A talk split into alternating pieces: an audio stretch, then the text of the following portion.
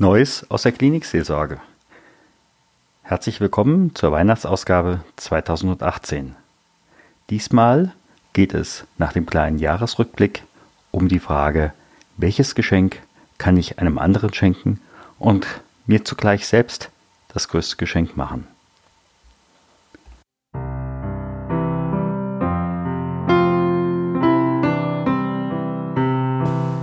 Neues aus der Klinikseelsorge der Podcast, der deiner Seele gut tut. Von und mit Stefan Hund.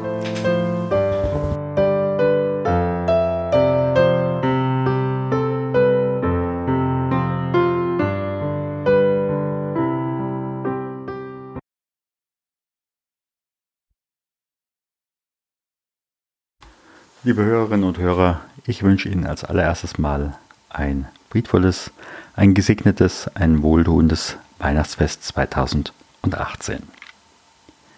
Bevor ich in mein eigentliches Thema reingehe, am Jahresende ist es auch immer wieder ein Grund, Danke zu sagen. Und wenn ich zurückblicke, wir haben mit dem Podcast Klinik Seelsorge inzwischen 73 Folgen. Diese wurden über 8000 Mal heruntergeladen. An dieser Stelle ein herzliches Dankeschön. Manch einem ist es schon aufgefallen, manch einer hat mich auch darauf angesprochen. Ja, der Podcast Klinikseelsorge, es gibt ihn auch weiterhin, jetzt im monatlichen Rhythmus, denn ähm, als Podcaster habe ich die Möglichkeit bekommen, einen zweiten Podcast zu moderieren. Stille Zeit, Zukunft ruft an. Hier geht es um Unternehmer und Führungskräfte, die eine sogenannte zweite Karriere, das heißt also in einem ganz anderen Bereich noch einmal beruflich durchgestartet sind. Diese interviewe ich und ja, lade einfach ein, da mal reinzuhören. Wenn ich so die Tage vor Weihnachten und zwischen den Jahren in die Klinik reinkomme, da erlebe ich im Endeffekt an Weihnachten ist in der Klinik nur derjenige, der da sein muss. Zum einen wegen der Schwere der Krankheit, Möglicherweise auch, weil die Wunde einfach noch nicht abgeheilt ist, zumindest nicht so weit, dass er nach Hause entlassen werden könnte. Oder eben halt auch den einen oder anderen, der zu Hause keine Nachsorge hat, wo es dann wirklich wichtig ist, dass er im Krankenhaus bleibt. Weihnachten im Krankenhaus macht bei aller Krankheit und allen Schmerzen auch nachdenklich. Gerade dann, wenn ich mich von Zimmer zu Zimmer aufmache und mich kurz vorstelle und sage, ich bin hier der evangelische Klinikpfarrer.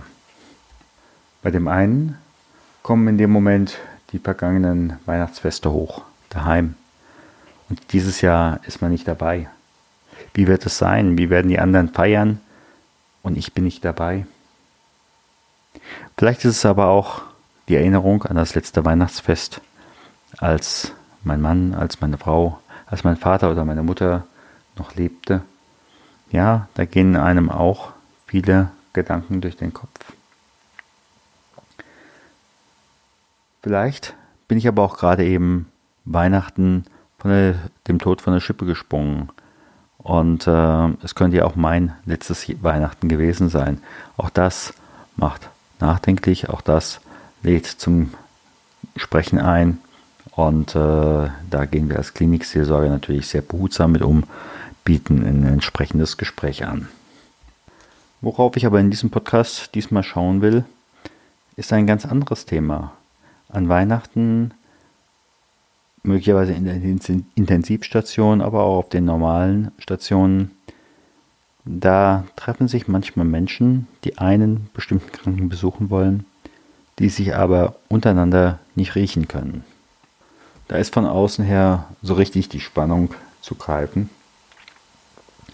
Und die Frage ist, was kann man in diesem Moment den Menschen mitgeben? Und noch individueller auf den Kranken geschaut. So mancher erzählt, ich werde dieses Jahr gar nicht besucht. Vielleicht weil Groll, weil Ärger, weil Kränkung zwischen den Einzelnen dazwischen steht. Und so mancher der Gesprächspartner erzählt auch von den unterschiedlichen Geschenken, die er für die Einzelnen hat und die jetzt doch nicht kommen, jetzt ihre Geschenke quasi auch nicht abholen. Da ist für mich manchmal das Angebot, einfach mal laut zu denken da ob äh, Weihnachten nicht auch eine Botschaft der Versöhnung, der Versöhnung hat, nämlich Gottes Friedensangebot in Form des Kindes, was in die Welt kommt. Quasi Weihnachten als Fest der Vergebung. Da ist der Groll, den ich in mir trage, der so seine eigenen Leben entwickelt. Genauso auch das Leid, was ich in mir trage, was auch so seine eigenen Leben entwickelt. Und das strahle ich natürlich auch aus. Kann ich für mich dieses erlittene Leid loslassen?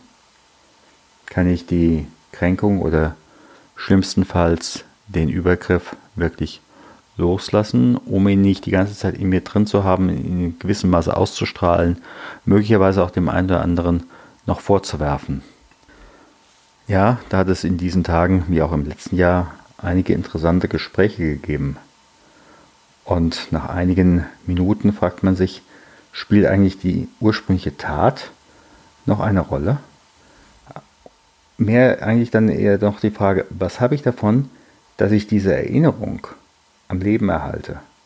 Bisweilen, bisweilen gibt es auch diese Erinnerung, aber das eigentliche Grundereignis, das ist eigentlich schon lange weg. Wenn ich dann nochmal genau nachfrage, ja, wie war denn das damals, weshalb sie? In dem Moment gucke ich auf Fragezeichen. Man weiß es nicht mehr. Auf der anderen Seite, Vergebung bedarf es dann, wenn ich dem anderen gegenüber von Schuld gesprochen habe. Sagt immer auch die Frage, wenn ich auf den anderen mit dem Finger zeige, was ist da mein eigener Anteil? Schuld, der andere schuldet mir noch etwas. Und möglicherweise brauche ich dann eine Situation, wo ich es dem anderen unter die Nase reiben kann.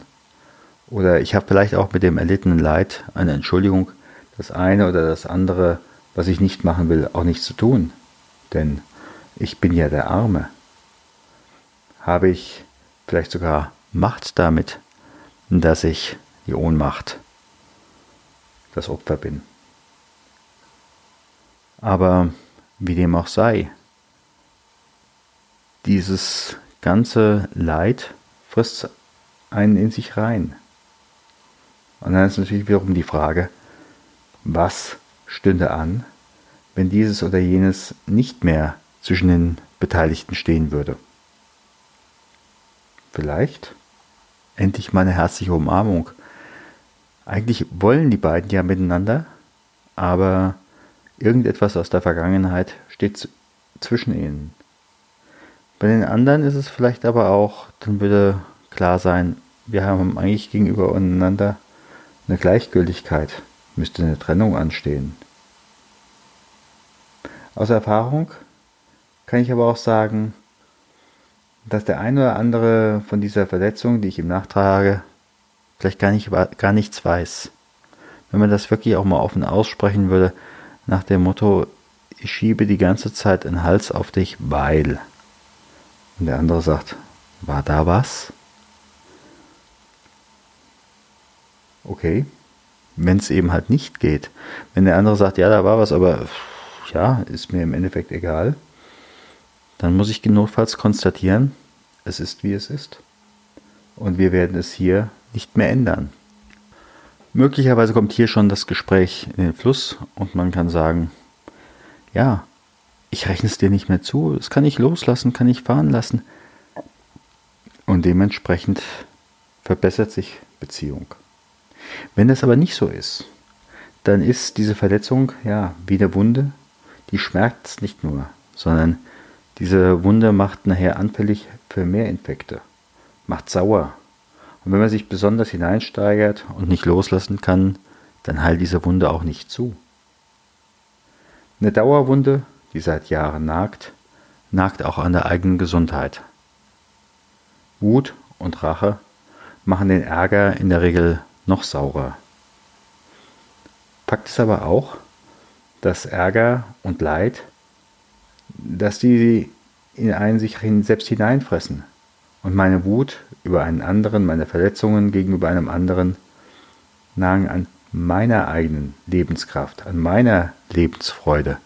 Und dementsprechend gebe ich natürlich dem anderen, wenn ich nicht vergebe, auch Macht über mich? Als Klinikseelsorger mache ich die Beobachtung, dass derartige innere Säure oft bei Menschen mit Autoaggressionskrankheiten anzutreffen ist. Das heißt also für mich als Nichtmediziner ist sowas wie ein Infarkt oder auch ein Krebs. Auch da sollte man immer bedenken, Krebs gibt es nur im sauren Medium. Im Krankenhaus habe ich so manches Gespräch, was dann so 20 Minuten dauert. Und äh, wenn ich merke, Mensch, da ist einfach genug Aggression, da ist genug Dampf, da ist genug Leid drin, schlage ich dir einfach mal vor, wie wäre es denn mal als besonderes Weihnachtsgeschenk über das Thema Versöhnung nachzudenken, Vergebung. Das Erste, was ich an dieser Stelle immer höre, Herr Pfarrer, Sie müssen das ja. Oder das andere, der andere hat mir aber, was auch immer. Auf der anderen Seite,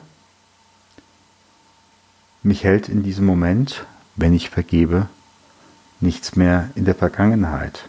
Ich bekomme Freiheit. Klar, Vorsicht gilt, aber mir kommt nicht mehr die Galle hoch, wenn ich den anderen sehe oder an ein bestimmtes Ereignis denke oder möglicherweise ein bestimmtes Bild sehe. Manch einer weiß auch gar nicht mehr, wie geht eigentlich Vergebung. Das kann ich einerseits sagen, heimlich und still, ich kann es mir erstmal vorsprechen im Sinne von diesemjenigen benenne ich dann auch die Tat, die ich ihm vorwerfe und sage auch, ich rechne es ihm nicht mehr zu oder ich rechne es dir nicht mehr zu. Denjenigen vielleicht auch vor dem inneren Auge sich vorzustellen, es ihm direkt zu sagen. Manche machen das auch über ein Gebet. Vielleicht verbinden sie es dann auch mit der Handbewegung. Für mich ist es manchmal so, dass ich auch sage, dieses, diese Verbindung, was da zwischen zwei Menschen besteht, ist, als ob der eine der anderen die Hand auf die Schulter legen würde. Festhalten würde in dem, was da mal irgendwie gewesen ist. Und Vergebung heißt im Endeffekt auch diese Hand der, von der Schulter abzuheben und demjenigen zurückzugeben. Du hast keinen Anteil mehr an mir. Bisweilen kann es dann wirklich zu einem Geschenk kommen, dass man im Gespräch dem anderen sagt, du, ich habe das dir die ganze Zeit nachgetragen, da war irgendetwas und ähm, ich möchte einfach, dass es zwischen uns nicht mehr stehen muss, dass da kein ja, weißer Elefant im Raum stehen muss. Und äh, ich vergebe dir das. Ich rechne es dir nicht mehr an. Ich habe in diesem Moment schon irritierte Gesichter gesehen. Die einen, weil sie gar nicht wussten, um was es ging. Und die anderen, ja, da standen auf einmal Tränen in den Augen, weil sie genau wussten, ja, da steht was zwischen uns und ich weiß auch nicht, wie ich es wegkriege. Aber jetzt hat der andere den ersten Schritt gemacht und jetzt können wir wieder miteinander. Und ich glaube, das ist einer der größten Geschenke, die da passieren kann. Zumal Vergebung ist immer auch ein doppeltes Geschenk.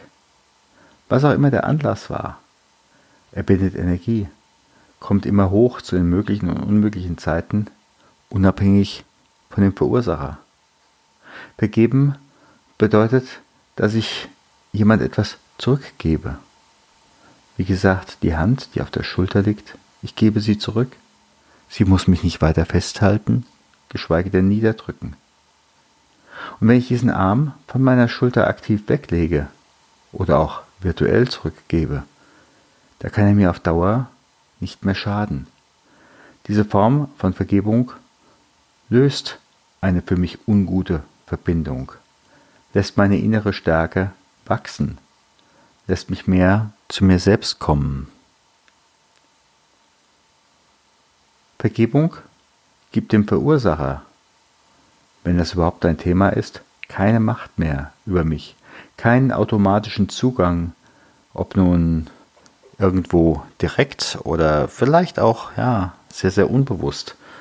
In der Regel ist es ja auch so, wenn einer mal verletzt ist von dem einen, dann ist da ja auch eine Wunde da, wo auch andere reinstoßen können. Etwas vergeben heißt, dass es auf meiner inneren Landkarte nicht mehr draufsteht. Dass die anderen auch den Zugang dazu nicht mehr finden. Wer vergibt, der kann dem anderen auch ohne Groll gegenübertreten. Vielleicht nicht ohne Vorsicht, aber das ist eine ganz andere Frage. Wer Groll in sich trägt, schädigt sich selbst. Ich kann, wenn ich vergeben habe, frei und ohne Angst dem anderen und allen anderen gegenübertreten. Letztlich entscheide ich mich, ob der andere an mir und meinem Leben Anteil bekommt. An dieser Stelle ganz klar ist Nein ein kompletter Satz und eine legitime Antwort. Ich bin nicht mehr steuerbar, sondern ich übernehme die Verantwortung für mich selbst und ich sage dazu, ich vergebe dir in meiner Vollmacht, du hast keinen Anteil mehr an mir. Und jetzt können wir in der einen oder anderen Weise neu miteinander ins Gespräch kommen oder vielleicht es geht auch etwas auseinander. Und eine Erfahrung zum Schluss. Ja, es ist manchmal sehr schwierig, sehr traurig, wenn etwas auseinandergeht. Das merkt man in der ersten Zeit, wenn etwas nicht mehr ist. Aber aus der Erfahrung heraus, wenn man sich so auseinandergesetzt hat und dann nach ein, zwei Jahren zurückschaut, kommt man oft auf den Punkt, ja, es war sinnvoll, es war gut, möglicherweise war es genau der richtige Zeitpunkt. Und jetzt möchte ich Ihnen und euch allen ein gesegnetes, ein wohltuendes Jahr 2019 wünschen. Ich freue mich, euch im Januar wieder hier begrüßen zu können. Herzliche Grüße, ihr, euer Stefan Hund.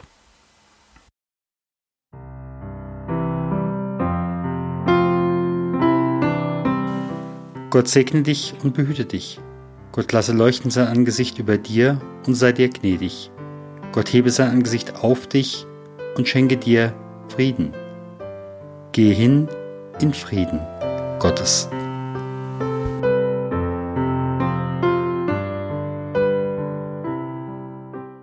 Herzlichen Dank für Ihre Aufmerksamkeit und fürs Zuhören. Wir freuen uns über Feedback, sei es per Mail, sei es mit einer Rezension bei iTunes oder in der Facebook-Gruppe oder Sie können uns auch eine Sprachnachricht schicken. Dazu ist der Podcast inzwischen bei Upspeak vertreten. Hier haben Sie die Möglichkeit, 90 Sekunden etwas zu diesem Podcast zu sagen oder zu fragen. Vielen Dank und bis zum nächsten Mal. Ihr Stefan Hund.